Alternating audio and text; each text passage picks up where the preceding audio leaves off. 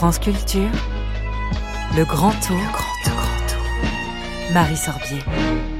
Bonsoir Marie, où êtes-vous? Bonsoir Arnaud, la 20e édition du festival Longueur d'onde, festival de la radio, vient de se terminer et nous y avons appris et découvert tout un monde, le monde merveilleux de tout ce qui s'écoute.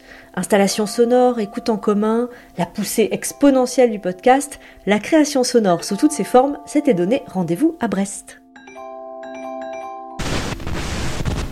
Dans le bois, je vais retourner dans le bois.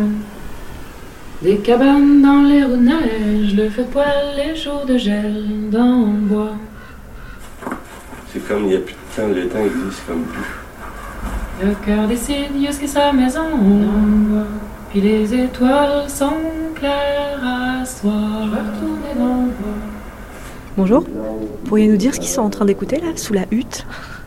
Ici, c'est la chambre d'écoute. Du coup, les gens en libre d'accès- ils viennent en libre accès ici. Et là, en ce moment, ils passent. Euh, au une enquête sur, les, sur ce qui se passe en forêt euh, en Amazon. C'est lequel là?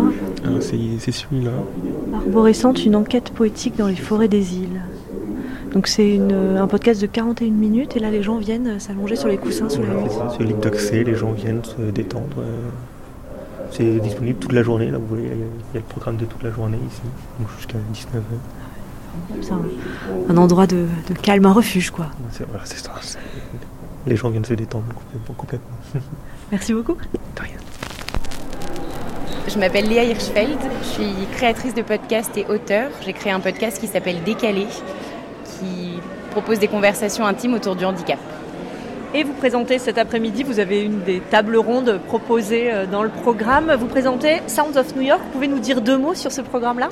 Je présente Sounds of New York, c'est un programme assez génial qui fait partie de la Villa Albertine dont j'ai été résidente l'année dernière. Alors la Villa Albertine, c'est euh, l'équivalent de la Villa Médicis euh, aux États-Unis, sauf qu'elle n'a pas de lieu fixe et qu'elle est dans tout, euh, dans tout le territoire. Absolument, ouais. Moi, j'ai pu faire une résidence itinérante et finir cette résidence euh, à New York pendant une semaine dans le cadre donc de Sounds of New York, qui est un programme de un peu incubateur pour des professionnels du podcast français ou auteurs ou producteurs, mais en tout cas des personnes qui travaillent dans ce champ, qui voudraient faire un pas aux États-Unis. Et donc, on a l'occasion de rencontrer euh, des créateurs, des auteurs, des acteurs, des producteurs, enfin vraiment tous les acteurs du milieu. Est-ce que le podcast a autant euh, de fans aux États-Unis qu'en France? Est-ce qu'il y a le même engouement? Ouais, il y a un énorme engouement. On dit qu'à peu près 37% des Américains écoutent des podcasts. C'est un pays qui a 322 millions de personnes, donc ça représente genre 122 millions d'auditeurs, donc c'est énorme. Et puis c'est né là-bas, c'était les premiers. Donc euh, en 2013, il y a vraiment eu un peu l'émergence euh, des, des premiers euh, formats podcasts avec This American Life et des premières séries de podcasts. Et donc je pense que l'engouement est vraiment né là-bas et donc ils ont un peu peut-être mené la barque. Enfin les leaders, je sais, sont Australie, États-Unis, Corée du Sud et euh, Suède. Ah, Donc la France a encore euh, un beau potentiel devant elle. Je pense que la France a un beau potentiel devant elle. Il y a- en fait, il y, a, il y a toujours plein de choses à inventer. Merci beaucoup. Merci beaucoup.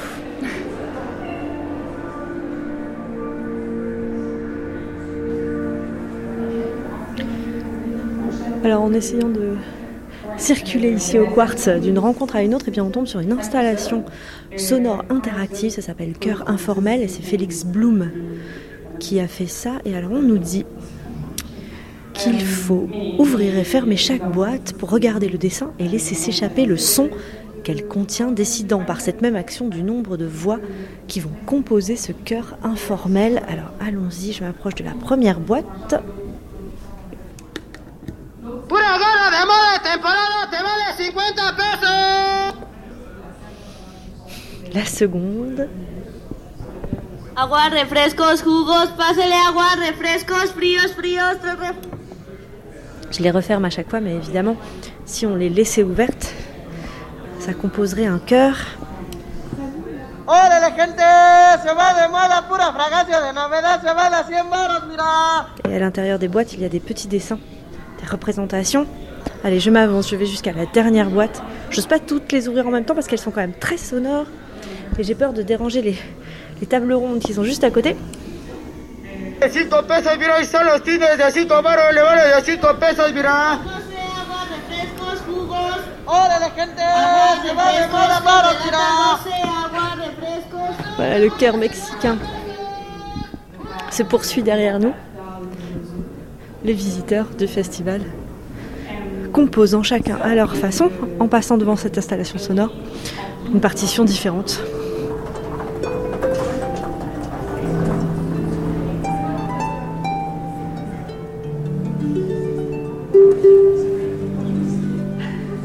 Bonjour. Bonjour. Je vous vois derrière une table euh, de mixage. Vous allez euh, préparer la rencontre euh, qui va arriver. Vous, vous êtes bénévole ici? Oui, voilà, on est bénévole. En fait, on est d'abord étudiante euh, à l'ISB, donc euh, et quoi l'ISB. Ah, c'est une formation qui se fait en trois ans, euh, qui commence en L3, donc après un bac plus 2 et, euh, et qui se suit par un master.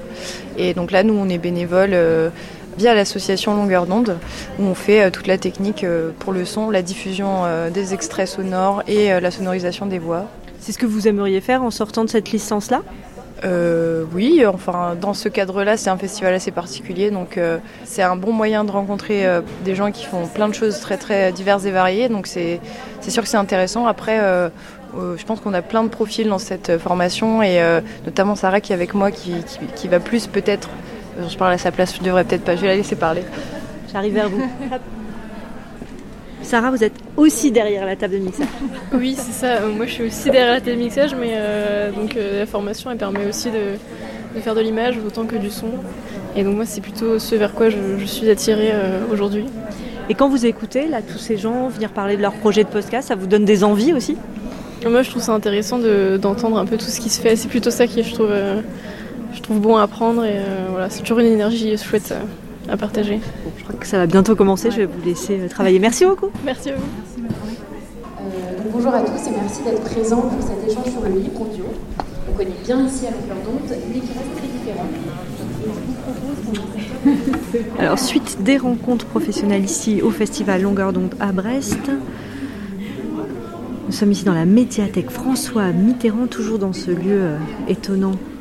Les Capucins, et là on nous annonce du podcast Sauce algérienne. L'île au podcast, c'est le nom, sur l'île du Frioul à Marseille. Et c'est Justine Pérez qui va nous guider à travers la recherche d'un langage méditerranéen commun du documentaire. Alors d'abord une toute petite présentation. Moi je suis journaliste sonore de formation. Euh, j'ai débuté à la radio, mais à la radio espagnole, la Cadena Ser. Et je me suis installée ensuite à Marseille, la ville dans laquelle j'ai grandi, avec l'intention de monter un label de production de podcast. Euh, donc c'est chose faite, maintenant c'est une branche de production rattachée à une boîte audiovisuelle qui fait donc du documentaire audiovisuel à la base et maintenant du documentaire sonore avec pour premier projet le podcast Sauce algérienne. Euh, il se trouve que c'est un médium qui a été particulièrement investi par la jeune génération.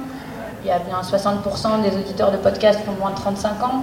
C'est un outil euh, qui a été utile notamment au moment du mouvement MeToo en France, dans lequel on a vu euh, d'un coup une euh, pléthore d'objets sonores. C'est presque devenu un moyen de conscientisation.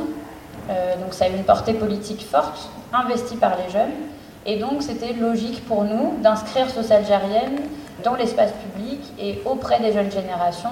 Euh, donc on faisait écouter quelques extraits de Sauce algérienne et puis rapidement en fait euh, on se retrouvait avec des jeunes qui nous confiaient aussi leurs histoires familiales comme c'était le cas ce matin d'ailleurs merci à Longueur d'onde j'ai pu aller au lycée du Puy de l'Aume et on a euh, une des lycéennes voilà, qui s'est confiée sur, sur son histoire familiale algérienne Pour cette vue, je me dis, ça vaut le coup de s'offrir une étage.